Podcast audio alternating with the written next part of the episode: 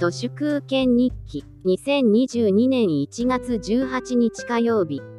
イギリスの BBC がいわゆる受信料制度中身は単なる人頭税を廃止してネットフリックスのような市場調達に変えることを検討し始めたとのことで合理的にまともに考えればそうなるわけでこれは NHK の今後にも大きな影響を与えそうであり超絶飯馬です。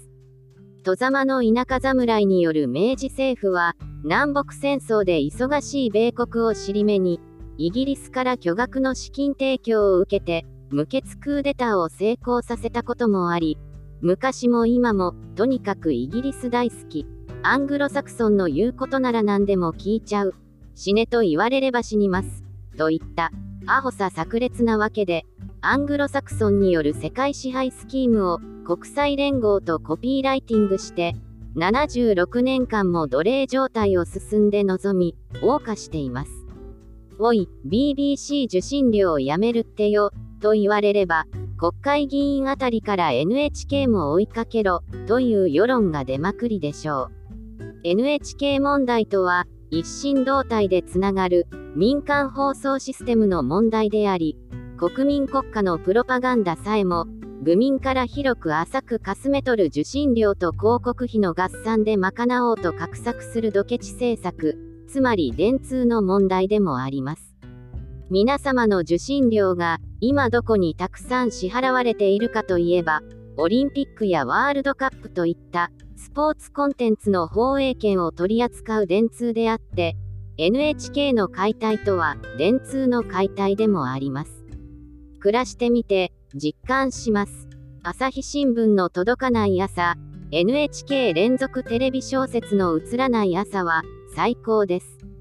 朝日新聞や NHK を今でもありがたがっている。しょうもない段階世代が消滅すると日本のウルトラ A 級戦犯であるマスメディアも着実に崩壊するだろうなと思います。生類憐れみの例を超える天下の愚策である頭のおかしなふるさと納税もこの制度をねじ込んだ高橋洋一が紐づく清和会離れを少しずつ起こしつつあります。1万円の寄付をした人に3000円までという決まりを無視して6000円から8500円の牛肉を送りおよそ1億8000万円の寄付を集めていた宮城県の角町が先日対象自治体としての指定を総務省から取り消されました。これから目先の自主財源とやらに目のくらんだ主戦度の自治体がふるさと納税廃止への機運を醸し出す見せ物としてやり玉に挙げられていくだろうと思います。NHK の受信料にしてもふるさと納税にしてもその根っこにあるのは明治維新レジームによるせこい重税政策でありある日突然堪忍袋の尾が切れた大衆による袋叩きに遭うということです政財官学マスメディア〇〇と配線後やたらとカチカチに凍っていた腐敗物が溶けてきて、鼻がもげそうな匂いを放ち始めています。本日は以上です。ありがとうございました。人の行く裏に道あり花の山。